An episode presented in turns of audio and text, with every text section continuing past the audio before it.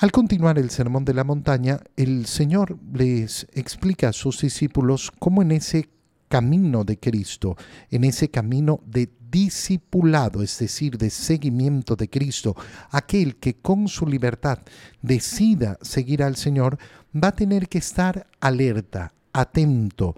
¿Contra qué? Contra los falsos profetas. Tengan cuidado. Cuídense de los falsos profetas.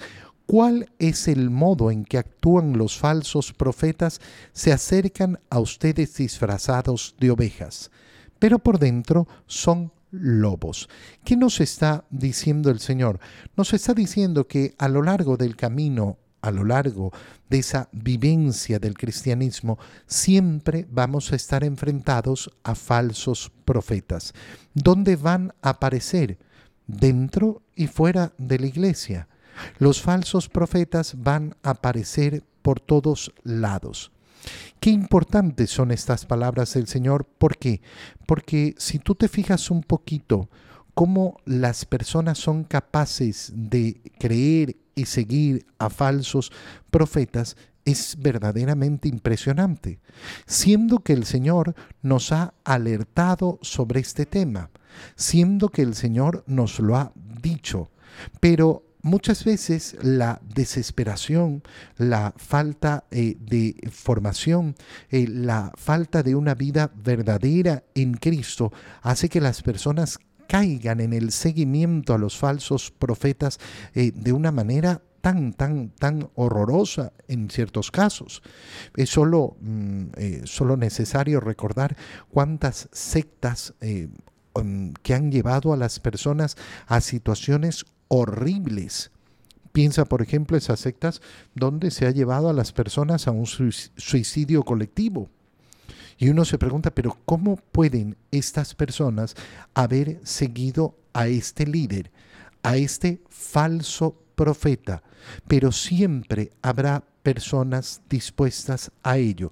Y por eso en el camino del cristiano es importantísimo siempre estar precavido, siempre estar en guardia dentro y fuera de la iglesia. Fuera de la iglesia ya sabemos cómo abunda, abunda el negocio de la fe, abunda el negocio de la religión, abunda efectivamente el deseo de tener tu grupito para poder tener tu ganancia económica y esto lo vemos una y otra vez. Dentro de la iglesia también cuando hay personas eh, que pueden ser sacerdotes incluso, que quieren el seguimiento de la persona hacia ellos, dirigidos hacia ellos. Quiero que me sigan a mí. Y entonces se produce efectivamente ese fanatismo de seguir a la persona, seguir al sacerdote X, seguir al sacerdote Y. No, es que este es, este es el mío. Este es mi sacerdote, todo lo que diga yo le creo sin condiciones. Pues ese no es el modo del cristiano. No es el modo del cristiano. Yo sigo a Cristo y aquel que verdaderamente me profesa a Cristo, eh, a ese le, lo escucho. ¿Y cómo voy a saber si es que eh, verdaderamente predica lo que predica la iglesia? Si es que verdaderamente enseña la doctrina de Cristo y no una doctrina personal, una doctrina propia. ¿Cuándo entonces vamos a tener este problema? Siempre, siempre. Siempre vamos a estar sometidos eh, a esto. Siempre va a haber la tentación de seguir a falsos profetas. A nivel mundano, a nivel del mundo, lo vemos exactamente igual. ¿Cuántas personas son capaces de seguir a líderes que se llenan la boca de tantas palabras bonitas? Lo vemos eh, en, la vida política, cómo las personas se convencen de que va a llegar el gran Salvador, que va a revolucionar todo, que va a cambiar todo. Y siempre estamos exactamente en lo mismo. Y tú lo ves esto en todos los países en todos los países, cómo la gente está dispuesta a jugársela, a creer, a ponerse la camiseta, eh, a seguir incondicionalmente a un líder político. Hay que votar por el que está de candidato y uno elige a su candidato, pero esto de, eh, no, no, yo tengo que ser mm, parte de este movimiento y tengo que estar ahí, tengo que ser fiel. No, yo soy fiel a Dios.